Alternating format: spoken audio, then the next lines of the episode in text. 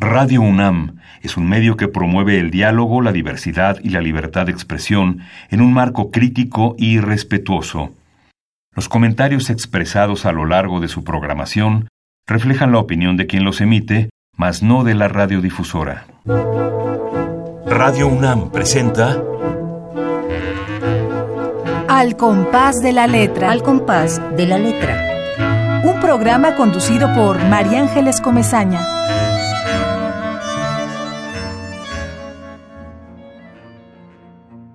Mira lo que has hecho. Mira lo que has hecho. Trenzadas traigo tus ajaduras, tres en el costado y cuatro más en la entraña. Soy el rastro de tu morar, tu silba en páramo, tu no silencio, que me habita inquieto para delinear lo marchito. He de ser yo el llanto, porque en esta angostura no cabe tu demasía. Anda, vete a esconder ahí detrás, a que Malcolm escriba de ti o caite astilla en el volcán. Ni la hormiga recibe del pulgar tal presión, ni sabe de zarzas o de latido arrancados a pulso de napalm. Y a pesar de que eres una putilla de rubor helado, aún sigues majando los talones, escondiendo la entrada de la lejanía. Ni el puro sollozo retrasó tu sentencia. ¿Cómo esquivar el trueque? Una cuchillada limpia a cambio del primer retoño.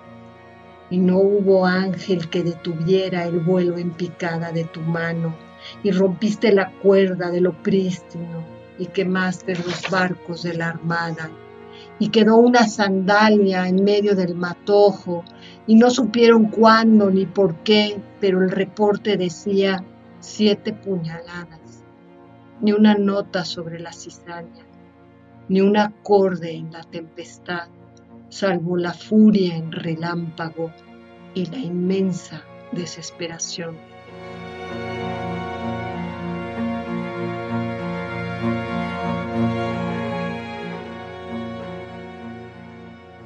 Muy buenas tardes, queridos amigos. Un jueves de este mes, de principios del año, un jueves más de poesía. Un agradecimiento enorme a Radio UNAM por tener esta ventana abierta a la poesía, a la creación poética, a los creadores de, estos textos que, que nos maravillan.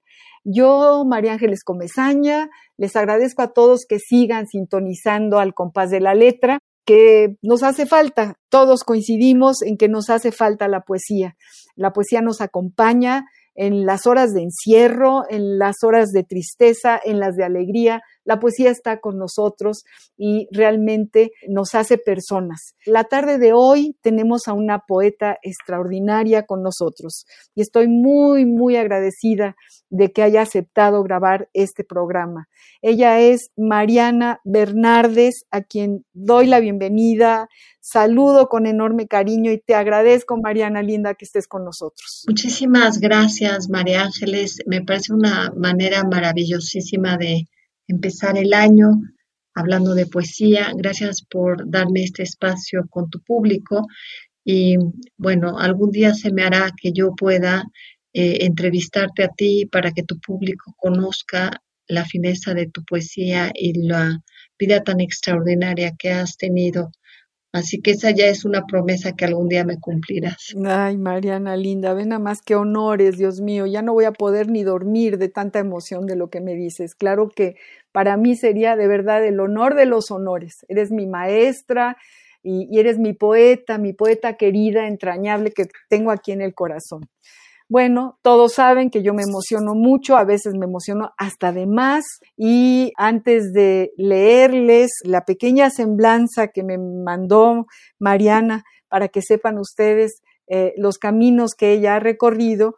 Bueno, tengo que saludar porque además es principio de año, saludar a Ramiro Ruiz. Hola Ramiro, sabemos que estás ahí, que estás escuchándonos, otro poeta estupendo, a Pablo López que vive en Tlalpan y que cada vez que hay un programa de poesía, él se inspira y escribe su poema, Azucena, que es un milagro que se reúna con su familia a escuchar este programa en particular, a Mayoli Treviño, a Esther Valdés, por supuesto, y a muchos otros que sabemos que están sintonizando a las seis de la tarde al compás de la letra. Y ahora sí paso de lleno y rápido a comentarles quién es esta poeta espléndida que está hoy con nosotros. Mariana Bernardes es poeta, es ensayista, realizó estudios de posgrado en letras modernas y en filosofía. Su trayectoria vincula el ámbito académico y editorial con el de la creación poética. Es una de las voces más singulares de su generación por su concepción metafórico-simbólica. Sus libros más representativos cuentan con prólogos de Ramón Chirau, de Dolores Castro, de Raúl Renán, de Antonio Colinas, entre muchos otros. Ha sido traducida al inglés, al italiano, al portugués y al catalán. Entre sus libros de poesía, a partir del 2010, destacan Alguna vez El Ciervo, publicada en México por la editorial Praxis, otro de, los títulos de Mariana, Trazos de Esgrima, publicado en México en ediciones sin nombre, y La Guam eh, en el 2011. Otro de sus libros, Don del Recuerdo, publicado por Parentalia. Otro, Escríbeme en los Ojos, por ediciones Delirio. Nervadura del Relámpago, publicado en el, en el Estado de México colección de letras, poesía en el 2013 en El Pozo de mis Ojos, también publicado en México y en este, en, este título por otra editorial que hace libros que son verdaderamente joyas literarias, eh, que es Papeles Privado. Y hoy, hoy presentamos el más reciente de sus libros, Rumor de Niebla. Esta es la semblanza de la poeta extraordinaria que tenemos con nosotros la tarde de hoy. Mariana querida, cuéntanos de tu rumor de niebla. ¿Cuándo empezaste a escribirlo? Eh, ¿Cómo se da en ti esa chispa, ese, eh, que con muchísimo rigor y muchísimo trabajo, me imagino, plasmas en, tus libros de poesía, Mariana? Pues este, este es un libro que se fue escribiendo a través de los años. Yo diría que la escritura de la poesía siempre requiere un tiempo distinto al del ensayo, que es, digamos, donde los, los dos ámbitos o las dos orillas sobre las que yo me manejo. Diría que Rumor de Niebla es un libro que exige eh, mucha atención en su escritura porque va haciendo un recorrido por muchos temas que a mí me inquietaban eh, sobre todo el tema del cuerpo, lo que ocurre con el cuerpo, dónde se conserva lo vivido, cómo escribe la vida en el cuerpo, cómo se va alterando la conciencia a cómo se va viviendo.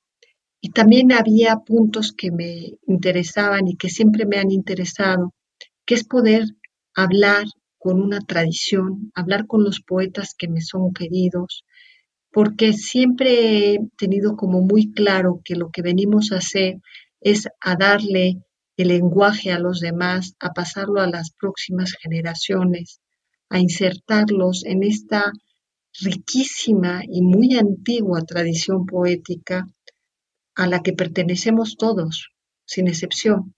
Yo no estoy diciendo palabras que sean mías, son, son las palabras de todos, son las palabras en las que hemos sido educados, son las palabras con las que nos comunicamos, pero también son las palabras con las que hacemos la vida y que llevan a poder explorar otras orillas que muchas veces tienen más que ver con lo, que se nos aparece, lo que escuchamos, lo que se nos da a ver y que deja una profunda huella en nosotros de modo muy inexplicable y a veces fuera de este discurso lógico. Así es. Este libro, queridos amigos, eh, está dividido en partes. Tiene secciones distintas con títulos muy sugerentes que nos invitan realmente a la lectura de los poemas. Tristura, La Casa Azul, Lo Indomable, Agua de Celán, Lo Abierto y Lejos. Estos son, digamos, los capítulos con los que divides este, este camino, Mariana, este libro que es un camino. Eh, estuve escuchando con muchísima atención la bellísima presentación que, que, hiciste en, en, una videoconferencia de estas que ahora se, se usan, de tu libro anoté cosas que me, que me llamaron muchísimo la atención, además de, leerlas, de, leer tus poemas. Efectivamente hablas del cuerpo, de nuestra historia íntima, pero, pero luego lo entretejes con el Guernica, con la maleta de capa, con los migrantes, con el exilio, con una herida que nos aqueja siglo tras siglo. Te vas a también a esos temas, es decir, hablas de las heridas, de las cicatrices, de las marcas que deja la vida en el cuerpo o que deja el camino que, vamos caminando. Y te refieres a, todo lo que, efectivamente, como nos lo estás diciendo, lo que, lo que ha dejado un impacto en tu vida, Mariana. Sí, eh, porque quizá la parte más eh, sorprendente es que también el lenguaje es una herida.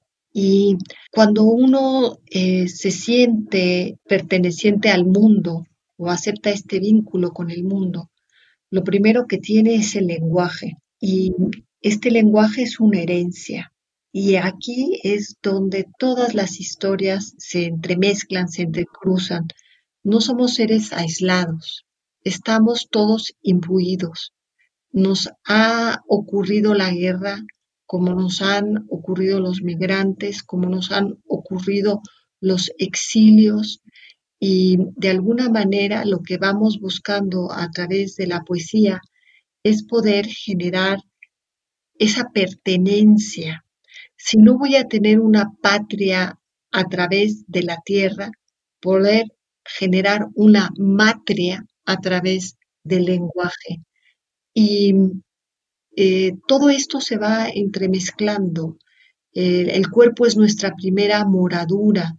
El cuerpo es en donde vivo, es lo más sagrado que tengo.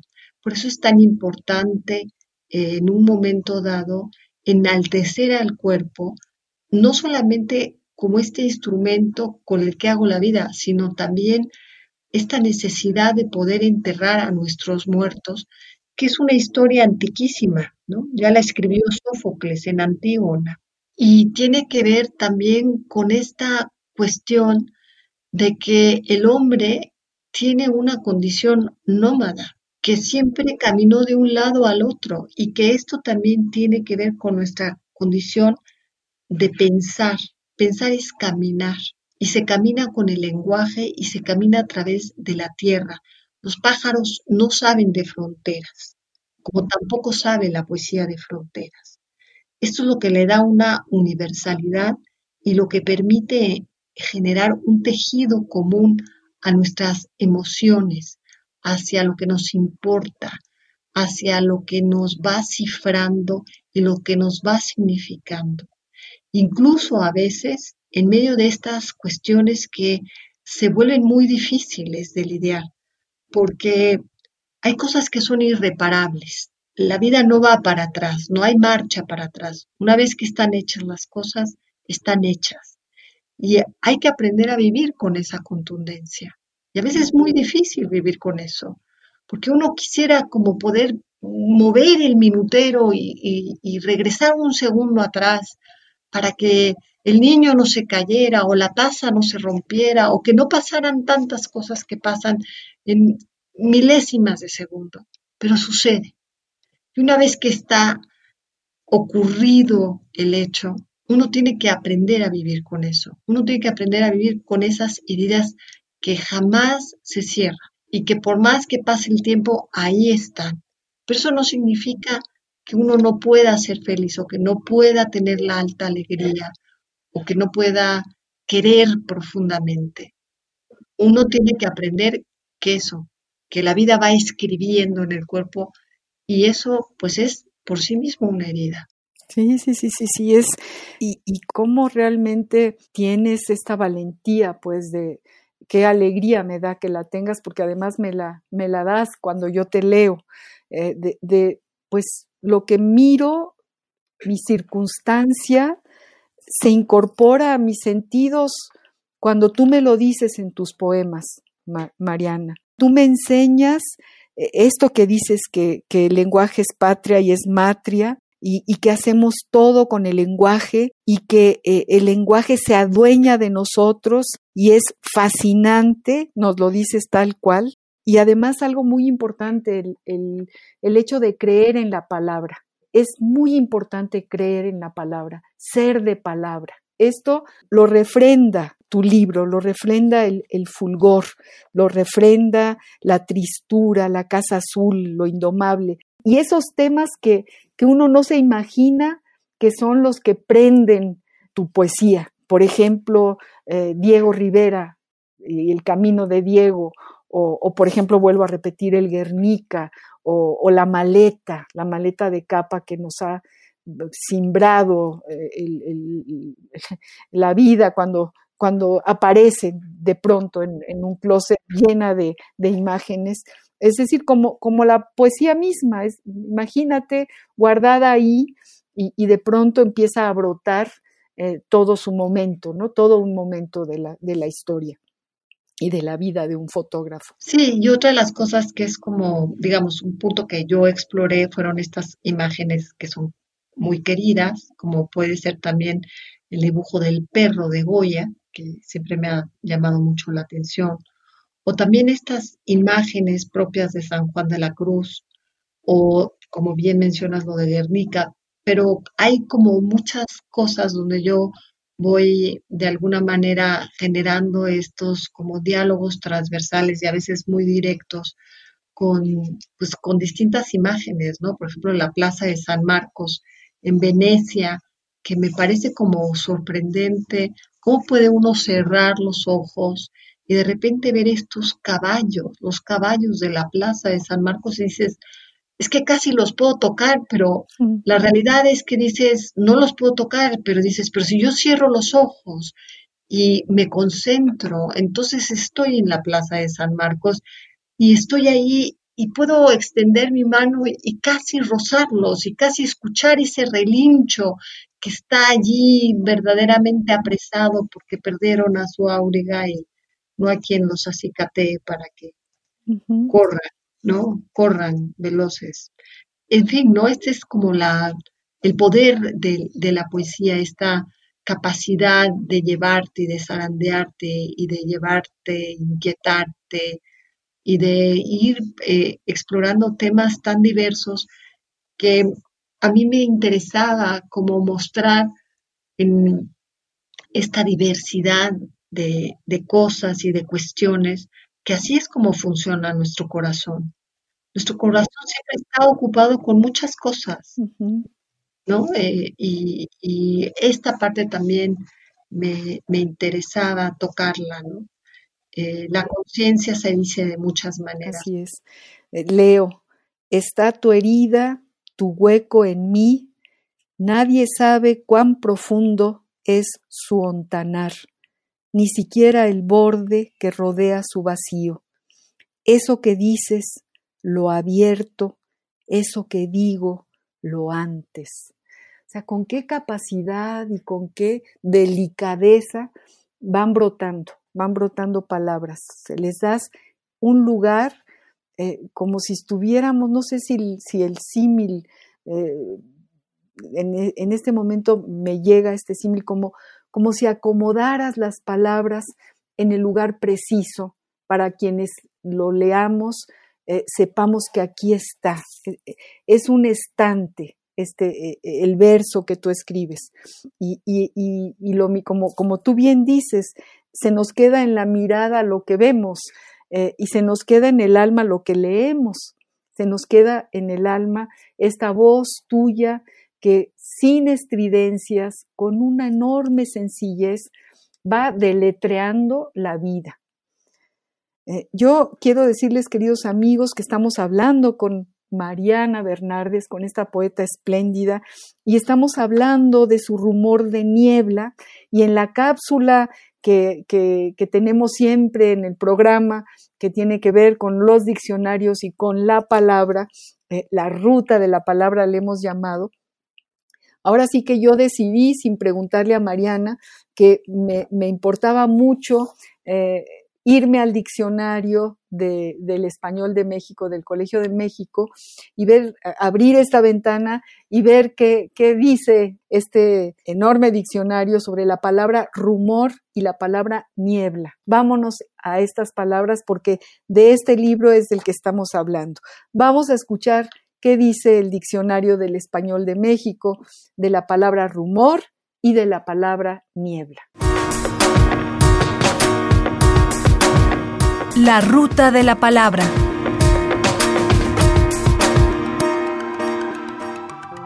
Rumor. Sustantivo masculino. Ruido sordo, monótono y continuo que se percibe de trasfondo. Al amanecer el rumor alcanzó el mercado.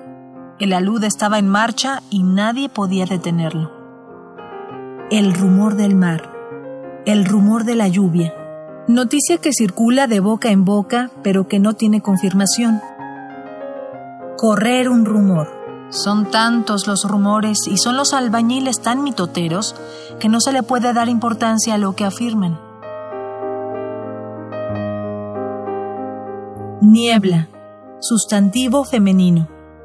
Suspensión de gotas de agua muy pequeñas en el aire, cerca del suelo, que se forma cuando existen ciertas condiciones de humedad y temperatura. La niebla que había en la carretera no nos dejaba ver bien las curvas. La ruta de la palabra. ¿Cómo ves, Mariana? el diccionario del español de México, del Colegio de México, va describiendo tus palabras. Pues es atinadísimo porque de alguna manera hay esta imagen que tengo como muy presente, que es cuando la niebla baja y tú estás tratando de ver algo, de, generar como una orientación, pero no te puedes orientar. Y luego tienes esta sensación de que algo te está viendo detrás de eso que tú no puedes ver, pero que estás como adivinando. Y a la vez empiezas como a abusar todos los sentidos y tratas de escuchar algo en esa lejanía y escuchas algo y ese algo lo traduces como un rumor, pero no sabes bien qué dice, pero empiezas a adivinar y me parece una imagen que es común a todos porque así es lo que nos pasa con la vida cuando miramos para adelante. No sabemos qué hay para adelante, pero nos llama. Y a la hora que nos llama, eh, no podemos no oír. Así es. Porque la vida nos exige vivirla. Así estemos aterrados. ¿eh? Así es. Este, nos paramos y vivimos y hacemos la vida, aunque no veamos nada. Y luego, obviamente, había esta, este punto que, que tiene que ver con la musicalidad, de la palabra, ¿eh? con este rumor, porque luego los versos se quedan en nosotros y nos siguen hablando. Y por eso para mí era muy importante hablar con estos poetas que, me parecen fundamentales, fundacionales y que me acompañan para que también acompañen a otros. ¿no? Este, este verso de San Juan de la Cruz, el sirvo vulnerado, ¿no? me parece una belleza extraordinaria, ¿no? O el poema de Malcolm Lowry, al que está dedicado toda esta parte, que es la muerte de un oaxaqueño, o la poesía de Celan. Hay cosas que no podemos olvidar porque no podemos permitir que la desmemoria dé paso a la barbarie. Tenemos que defender la inteligencia, tenemos, tenemos que defender lo bello, sin la belleza no, no, hay, no hay modo de, de tener alegría mínima de nada, aunque se trate de la belleza de lo terrible. Y estamos insertos en esto y es una pena que no extendamos las manos y saquemos un libro y nos dejemos acompañar por todas estas bellísimas personas que han dedicado durante siglos arreglarnos versos y, hacernos que la vida tenga un sentido más alto que lo cotidiano. Y al mismo tiempo que lo cotidiano vaya nutriendo justo eh, este camino poético, este, eh, este lenguaje que, que, además se nos adentra. Ahorita estoy, tengo, tengo como tu, tu voz en los poemas, porque además tu manera de, de utilizar el lenguaje, eh, hablar de las baldosas, de los guijarros, de los cántaros, o sea, tus objetos dentro de la poesía, algunas palabras que tenemos ahí en la memoria, pero que ya no se usan y tú las, las tomas, este, tienes ahí un pozo lleno de agua, de palabras y, y nos, nos vas eh, dibujando el paisaje, el paisaje de las cosas que también son como, como los versos que también hablan aunque estén ahí detenidas y que tú las haces hablar en tu poesía, Mariana. Eh, las palabras te van trayendo toda una serie de historias y toda una serie de cosas maravillosas, eh, te las ponen ahí, Por ejemplo, hay una palabra que me encanta de Vallejo, húmero, húmero. Preciosa palabra. ¿Y eso qué significa? Pero es que de repente dices, ¿y qué significa? Pues es, es que es, una, es, es, muchas palabras en una sola palabra. Sí, sí, sí, sí, sí. Es el hueso, es la humedad, es el numeral de los días, es bueno, en fin, tantas cosas, ¿no? ¿Y cómo invitas a poetas también a tu poemario? Eso es, es algo que me parece bellísimo, porque traes la colección de poetas eh, por ejemplo, la barca, la barca, con solo decir la barca, huele a marisma la boca y sabe a sal la palabra. Eso, eso me lo recitaba mi padre, entonces tú imagínate, ¿no? No podía, no podía no decir eh, eh, ese poema, esos versos de Benítez Carrasco que, que, hay que leerlo, ¿no? Que me parece maravilloso. Sí, es, es maravilloso, la verdad. De, o sea, es, es eso, yo creo que si tú puedes a la hora de leer un libro de poesía, empezar a platicar con otros poetas, bueno, a mí me parece como, como fascinante, ¿no? Eh, yo ¿no? Yo no pretendo inventar el hilo negro, ni, ni mucho menos, pero si logro que otros, a través de lo que lean en mí, eh, puedan entrar en contacto con, con otros poetas, con otras tradiciones de poesía incluso, ¿no? Me, doy por bien servida, ¿no? Queridos amigos, estamos hablando con Mariana Bernardes, tenemos a esta poeta en casa, en Radio UNAM, en este programa, en este compás, y estamos aprendiendo, aprendiendo muchísimo, aprendiendo, o sea, es decir, guardándonos en la piel las maravillas que Mariana nos está diciendo. Vamos a ir a una cápsula musical, Mariana. Vamos ahorita a escuchar una canción que se llama Nunca más estar triste y que canta nuestro querido Pedro Guerra. Vamos a escucharla, Mariana, y seguimos platicando con Mariana Bernardes. Te traeré la lluvia encerrada en un beso de cielo y así sin mojarte la llover el agua que guarda la reina de Hungría, la breve promesa del amanecer, te traeré la grata sorpresa del día en que naciste, las causas perdidas del aire del sur, los limpios paisajes que tanto quisiste, la base secreta de todo el azul y nunca más nunca más, nunca más estar triste. Te traeré el sol que no quema la paz de los libros, los ojos profundos del frío polar, en calma, la risa de un hijo, la luz escondida en el fondo abisal que alumbra la llama que asiste las calles de Praga, la orilla del mar, la mano que ayuda, la fe que resiste, la mente del niño que insiste en volar y nunca más,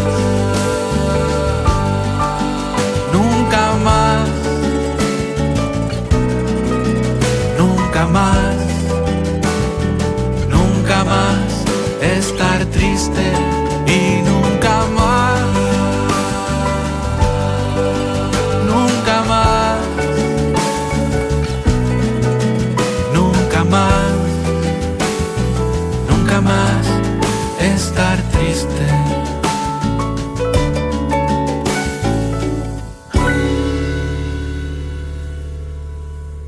Estamos hablando, queridos amigos, con Mariana Bernardes. Estamos escuchando cosas maravillosas de su poética, de su libro más reciente que, que yo recomiendo y que les pido que vayan y lo compren, Rumor de Niebla, un, libro verdaderamente eh, prodigioso eh, que, que, nos tiene que acompañar, que a mí me sirve para la vida, a mí me hace falta para la vida. ¿Por qué no nos lees algo, Mariana Linda? Con mucho gusto. Voy a leer eh, eh, este poema sobre Venecia que estaba yo platicando un poco. Voy a leer este, eh, porque son varios, pero quiero leer este que, tiene que ver un poco con otro, pues otra imagen que es persistente, que es la del ciervo. Aún tengo ya el recuerdo de ti. Se me cayó por la ladera. Un descuido. Me distrajo el ciervo hambriento y asustado por el sonido del híjar. ¿Quién diría que el abandono sería la fineza de su amor? Su dardo inequívoco, la saeta en navaja que se muestra para arrancar y malherir en barlovento riscado. Y no hay ciervos mientras leo sobre Venecia. Hay tórtolas desmadejadas al sol mientras leo sobre Venecia y en la noche sueño ciervos, en la noche que no es noche, cuando macera el titubeo.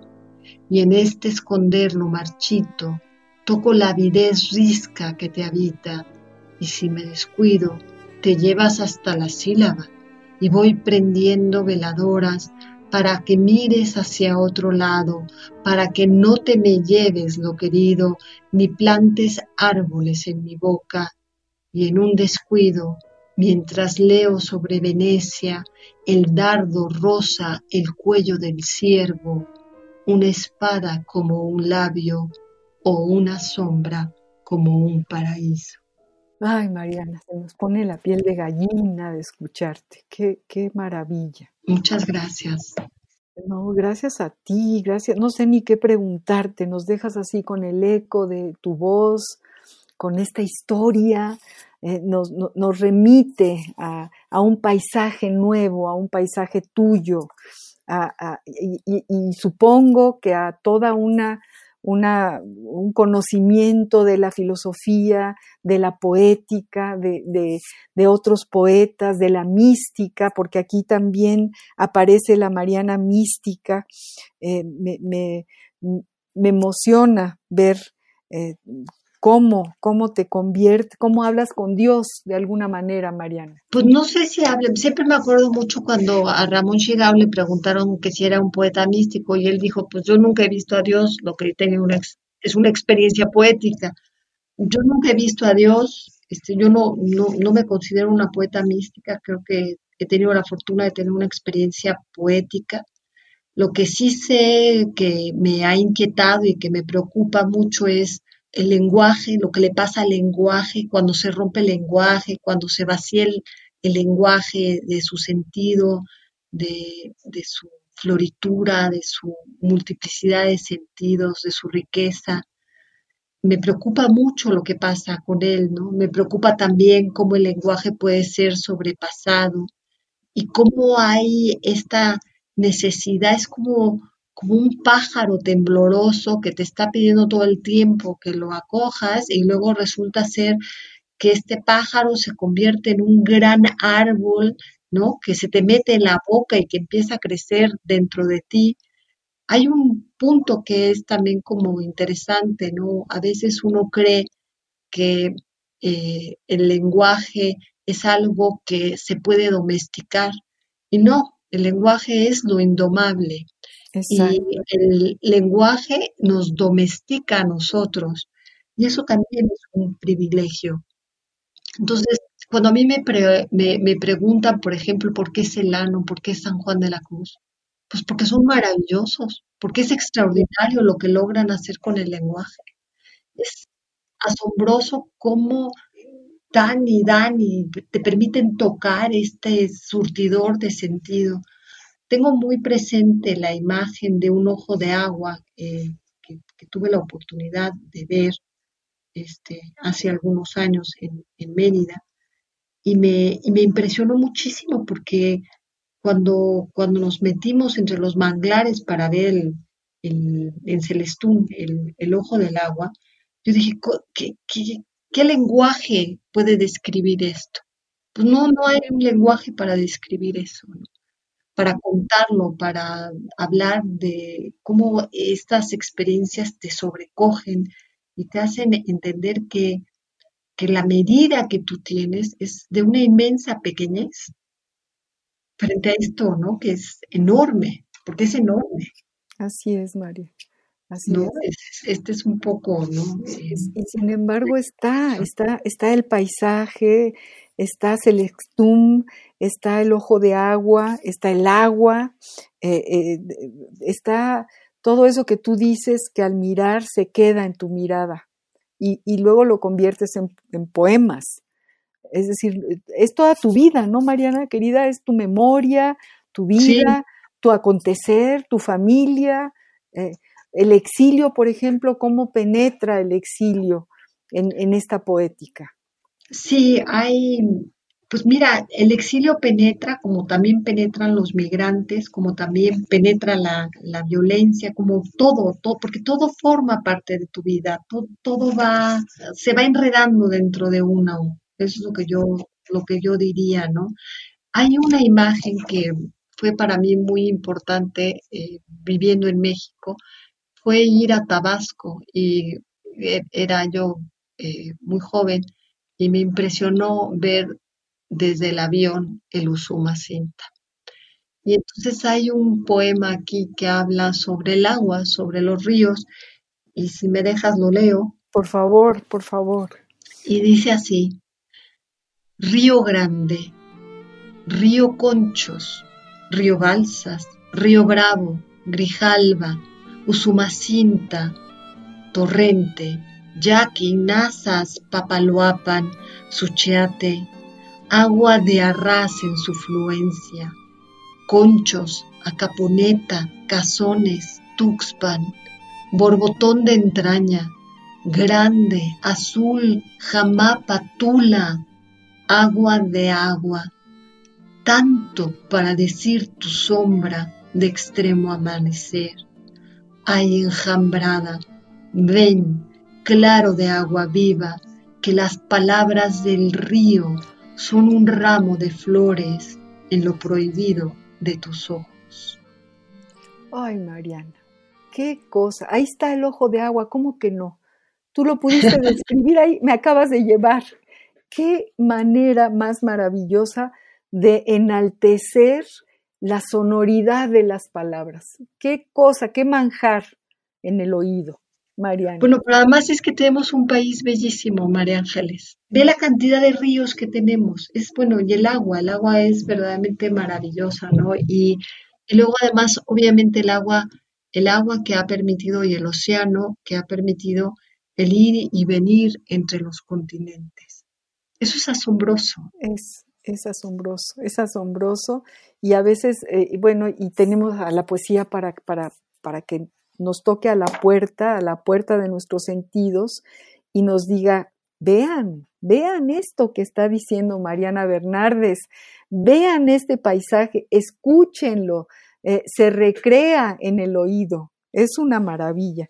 Eh, dice, dice Vicente Quirarte en el posfacio de tu libro, Mariana, dice que el título equivale a un manifiesto de la poesía. Dice, esta nace del silencio y su misión es llegar a oídos del otro para hacerle comprender las múltiples posibilidades de ese territorio donde la palabra está por nacer.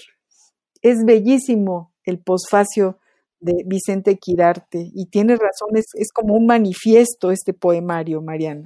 Pues no sé, no sé qué decirte. Para mí fue un viaje, fueron muchos años.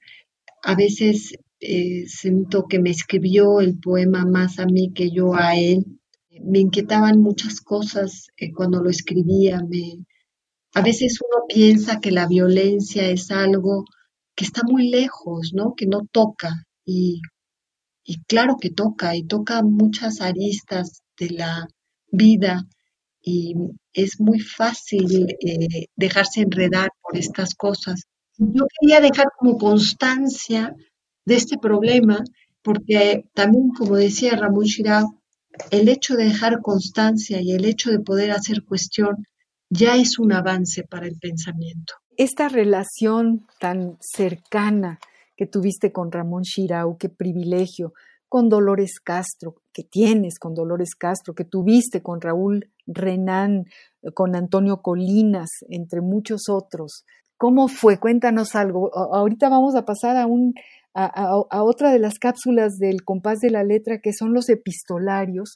Y yo te he escuchado hablar tantas veces de María Zambrano que me fui a buscar una, una de las cartas de esta filósofa, también, digamos, escritora, poeta extraordinaria, María Zambrano, para que nos cuentes de, porque por, por curiosidad me, me, imagino todo lo que te quisieron eh, estos escritores y te quieren los que aún están vivos. ¿Cómo, cómo es esta relación que tú vas armando con, con, con, con tus pares, Mariana querida? Yo diría que, que fue, que, que, fue algo que se fue dando en la vida y, y, que fui muy afortunada porque todos fueron muy generosos conmigo y han sido muy generosos conmigo. Eh, la relación con Ramón fue una relación donde yo lo escogí a él como mi maestro. Yo lo escogí a él, ¿eh? o sea, Qué maravilla. Eh, cuando leí la introducción a la historia de la filosofía, yo dije, yo tengo que conocer a este hombre, este hombre es un portento, yo, yo no puedo seguir viviendo sin conocer a este señor. Y, y, me paré afuera de su clase y le dije, yo quiero que usted sea mi maestro. yo creo que le hice mucha gracia y, fue una, una amistad de 30 años y, y fue, fue, pues, bueno, nos, nos, hemos querido muchísimo y también con, con Ana María, su esposa, y con Dolores Castro igual, y también eh, se dio la posibilidad de ser muy cercanas a, su obra, ¿no? A leer su obra, porque los grandes aprendizajes eh, siempre están eh, muy de la mano de, la lectura, o sea, leer y escribir de veras es la, o sea, son las caras de una misma moneda. Yo aprendí muchísimo con Ramón como con Dolores Castro, como con Raúl Renal, como con Antonio Colinas. Eh, siempre estoy leyéndolos también con Ripoll. Con Ripoll, que, que presentó tu libro, Ripoll, que fue maravilloso escuchar todo lo que dijo de tu libro, Mariana. No sabes lo que yo aprendí de, de poesía haciendo la antología de Ripoll porque te metes en su cabeza, en su ojo, en, cómo trabajan, cómo, qué hacen con el lenguaje, cómo pueden escribir tan extraordinariamente de esa manera, ¿no? ¿Cómo le hacen, no? Y ahora, ahora pasa, vamos a pasar a, a, otra mujerona extraordinaria que con quien estuviste muy cerca, ¿no? Mariana, que es María Zambrano. Pues mira, Zambrano, Zambrano fue fue una autora, eh, fue un encuentro, ¿no? Eh, y pues yo me enamoré de, su pensamiento desde el primer libro que leí, que fue Filosofía y Poesía, y de ahí se volvió la compañía eh, de una década, fueron 10 años, ¿no? De, de, leerla incesantemente, porque luego además se volvió mi tesis de doctorado, y estuve inmersa en, no, no, es una isla, María Zambrano, ¿eh? es un universo. Es, impresionante eh, el pensamiento de esta mujer y lo que vivió. Y tú mencionabas en algún momento dado, pues las cartas, ¿no? Tiene además es esta época donde todavía se escriben cartas, ¿no? No correos electrónicos que desaparecen. Y, y, fíjate que las cartas nos, nos hacen el gran favor, los epistolarios, de, hacernos sentir cercanos a, quien la está escribiendo, ¿no? no, es, es, una, es un, sí, es como acercarnos desde otra perspectiva a, a, la gran María Zambrano. ¿Qué te parece si escuchamos esta carta de María Zambrano y tú nos dices algo sobre este epistolario maravilloso y sobre esta mujer que fue tan cercana a ti? Epistolario. Domicilio conocido. Domicilio conocido. De María Zambrano a Ramón Gaya. La Habana, 13 de junio de 1949. Mi querido Ramón Gaya, ayer recibieron unos amigos de los Hall y míos la noticia, es decir, una carta de Trinita diciéndoles que Cristóbal ha muerto, que murió el 25 de febrero en Estoril, estando Trinita enferma en Londres. Antes había llegado el rumor y yo había pensado escribírtelo, pero ¿cómo hacerlo? Ahora ya estoy segura de que lo sabes, pues Trinita te lo habrá dicho hace ya mucho tiempo. Sí, sí, Ramón, no hay nada que decir, nada.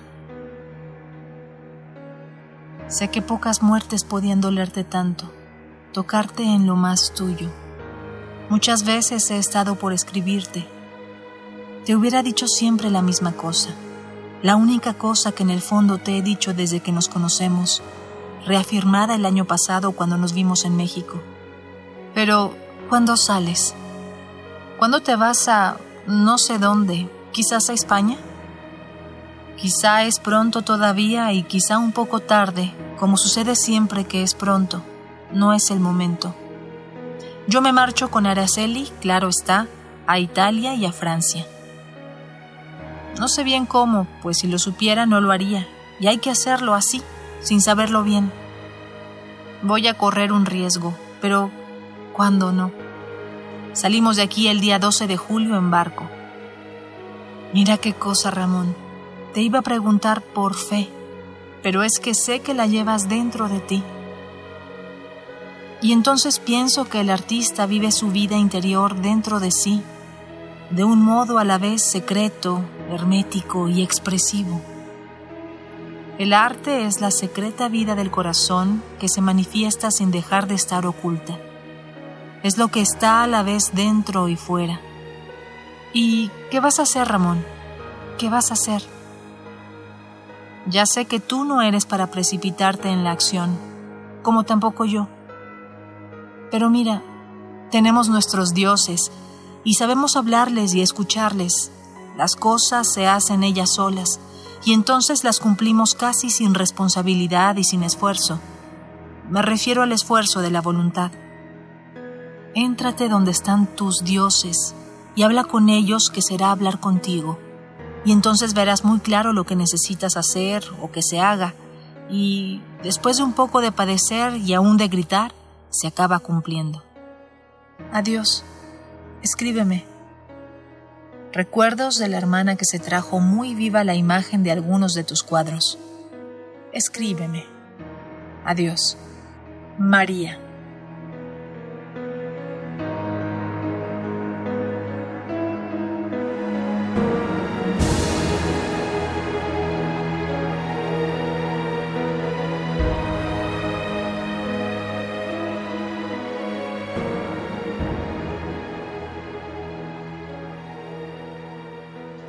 Es una maravilla, ¿qué te digo? ¿Qué te digo? Me, me conmueve y bueno, además en especial esta correspondencia es hermosísima, hermosísima. También está, hay correspondencia con Lesama Lima, con Agustín Andreu, con Benedetto Croce. Bueno, la cuestión es que, que la sientes muy cerca cuando lees estas, esta, esta correspondencia, la sientes de carne y hueso, ves sus inquietudes, su sentido del humor, sus ganas de viajar.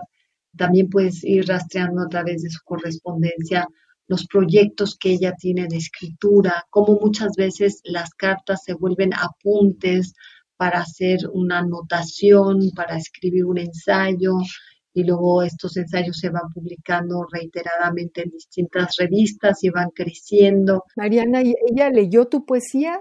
¿Le enseñaste tus poemas? No, no. Yo de hecho no conocí directamente a María. Eh, tuvimos mucha gente en común y, y, hubo esta, esta comunicación indirecta porque la realidad es que había mucha diferencia de edad entre ella y yo. Ella nació a principios del siglo XX, yo supongo 1908, 1913, ¿no? Yo creo que era como de la generación de mis padres. Sí, sí, era, era, no recuerdo la, o sea, te mentiría con la fecha de nacimiento de María, te mentiría.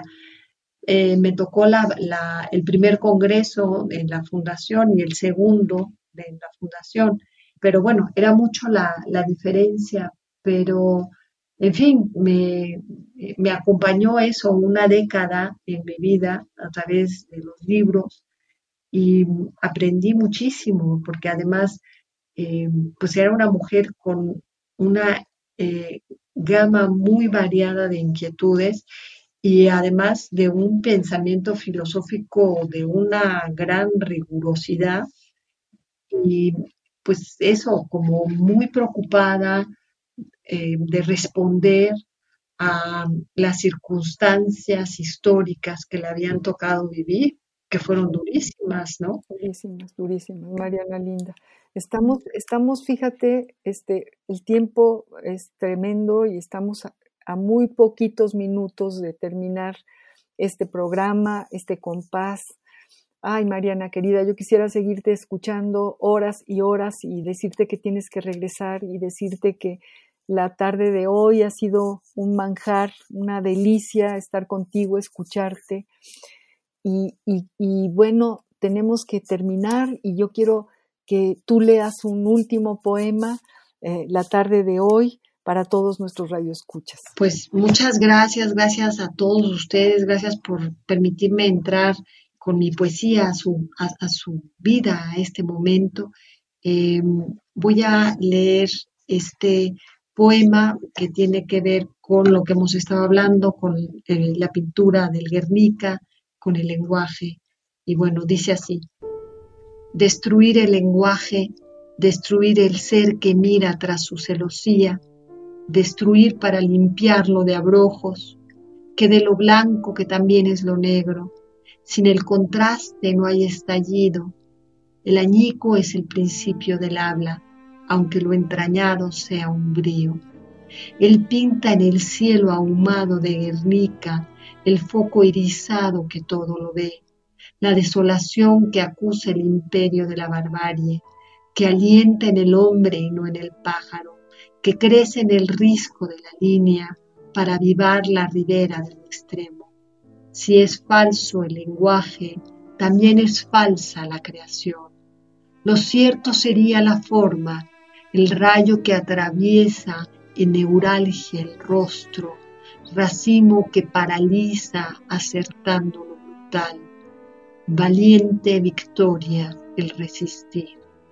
Apaga la luz, Pablo, apágala y mira. Hoy, Mariana, qué, qué poema, con este poema tenemos que despedir la tarde de hoy, el jueves, a las seis de la tarde, de seis a siete, este compás. Yo te agradezco muchísimo, Mariana, de verdad que hayas estado con nosotros, que nos hayas permitido entrar a tu trabajo, a tu voz, a tu pensamiento. Estar aquí ha sido un manjar, vuelvo a repetir. Muchas gracias, Mariana, querida. Muchas gracias a ti, María Ángeles, de verdad, y a tu auditorio, y pues un gran abrazo y que tengamos un año lleno de esperanza y de alegría. Claro que sí. Eh, y si una poeta lo dice, a lo mejor se cumple. Yo quiero agradecerle también a Ivonne, a Ivonne Gallardo, nuestra productora. Gracias, Ivonne. Eh, les agradezco a todos los que escucharon y sintonizaron este programa y siguen sintonizándolo. Soy María Ángeles Comezaña, les mando un enorme abrazo y también lleno de esperanza. Eh, los espero para el próximo jueves a las seis de la tarde. Muy buenas tardes. Radio UNAM presentó Al compás de la letra. Al compás de la letra. Un programa conducido por María Ángeles Comezaña.